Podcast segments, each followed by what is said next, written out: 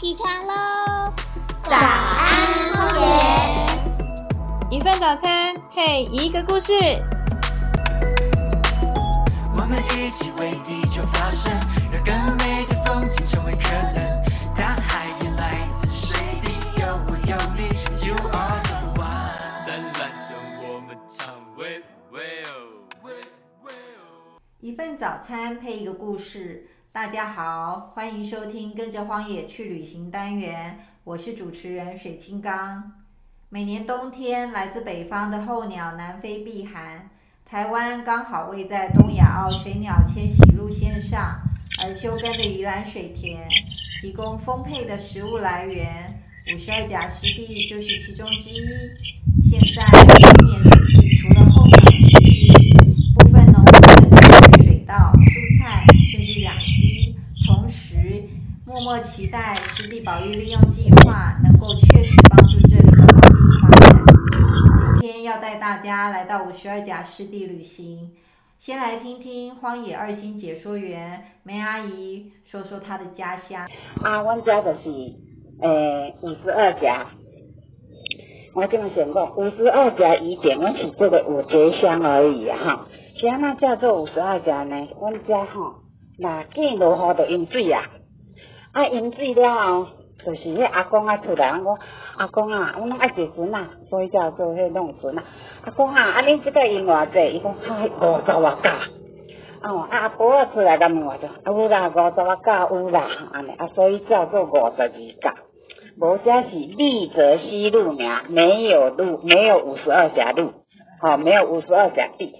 后来呢，中央政府讲规划为那个湿地，阿，规划湿地第两百九十八，两百九十八甲，吼、啊，咱咱国民政府叫做诶叫公顷啦，吼、啊，人迄个荷兰人来是是讲做甲。大就对吼，以甲为底，爱这么公顷，啊，港币两百多，两百多呢，差不多有百分之九十三都是私人地，只有百分之三的是道路跟那个河川度，河川是政府的，其他都是私人地，所以讲要征收就不爱征收。啊，阮这人嘛是，有的人就是上次就有顶个面有人一寡卖一寡财团的啦。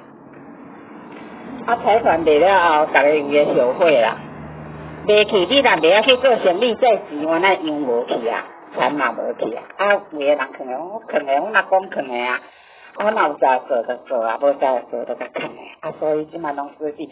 啊，阮以前吼，遮若哪讲讲着较歹听，我毋是扶着就就淹大水啊，就做大水啊。啊，做大水吼，一做落去吼，就爱十工至半个月才会退。全部嘛拢拢拢淹着啊！啊，不要了后呢，即摆吼后来即摆就是政府有那个抽水机，才会做较大嘛，三工就退啊，就袂去淹着路，无即路拢规个拢袂袂袂走哩，就对，拢袂行哩。啊，所以讲就是啊，人讲啊，五十二甲湿地就是安尼由来，就是安尼，拢反正拢淹水啦，你规工来来看拢淹水啦。啊，就到迄六月去遐较无迄落雨时，才无水安尼，好。莱阳平原在漳州、泉州或是广东地区的汉人来到这里屯垦之前，主要住着平埔族格马兰人。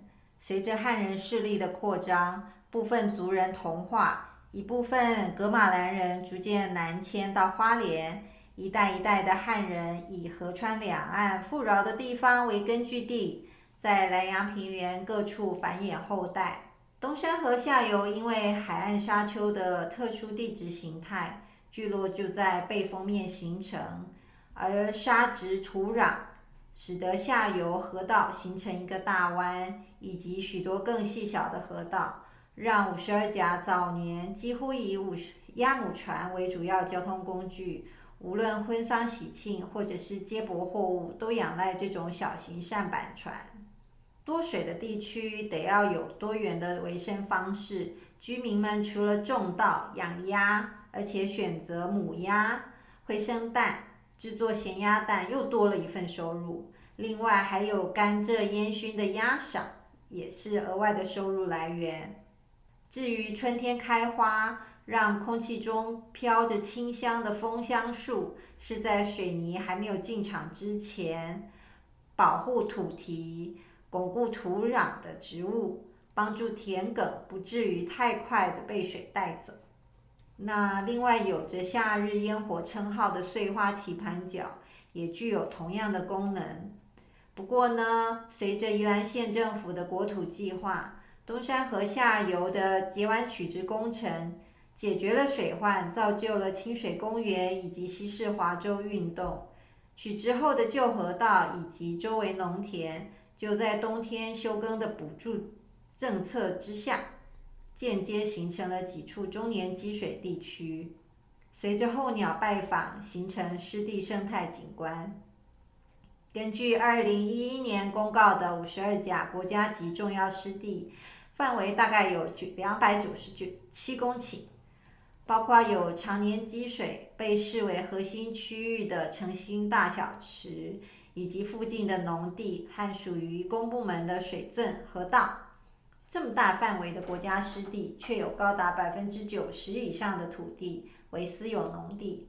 除了买卖受到限制，农地贷款的成数比例也让地主有苦说不出。站在政府的角度，农地农用本来就是天经地义，代代相传，不变卖就不会有任何损失。不过呢，土地是资产。说不定地主哪一天需要现金支应生活，却卡在法令限制，让这些一期一会的农地主人愤愤不平。每年六月稻米金黄时节，宜兰博朗大道吸引游客在这里悠闲的踩踏脚踏车、赏稻浪，让这一片同属于公告湿地范围内的良田主人心情特别复杂。荒野在倡导环境保育的同时，也进行栖地守护工作。在五十二甲，主要的任务是定时定期的观察记录生物种类以及数量，也号召志工清除外来种，把栖地的生物多样性当作环境变化的指标。此外，也和社区居民协力，推动鸭母船的水上体验活动，带领赏鸟、湿地抓宝、闯关。或者和七座小农们一起经营食农教育活动，包括种植茭白笋、插秧、收割，利用中耕机翻土、播撒青菜种子，认识平面饲养鸡，做做蛋卷等等。希望透过各种不同方式，让居民以及一般游客都能理解湿地在生态中的价值，以及找出和环境共好的方法。今年冬天来到五十二甲湿地的候鸟种类特别丰富，而且较往年数量多。除了黑面琵鹭、斗雁，还有常见的花嘴鸭、高翘横、小水鸭，这些都可以在五十二甲湿地看到。准备好你的望远镜了吗？欢迎一起来五十二甲湿地走走。拼命守护着画面，采取行动，失去机会。我们一起为地球发声，让更美的风景成为可能。大海也来自水滴，有我有你，You are the one。灿烂中我们唱，喂喂哦喂。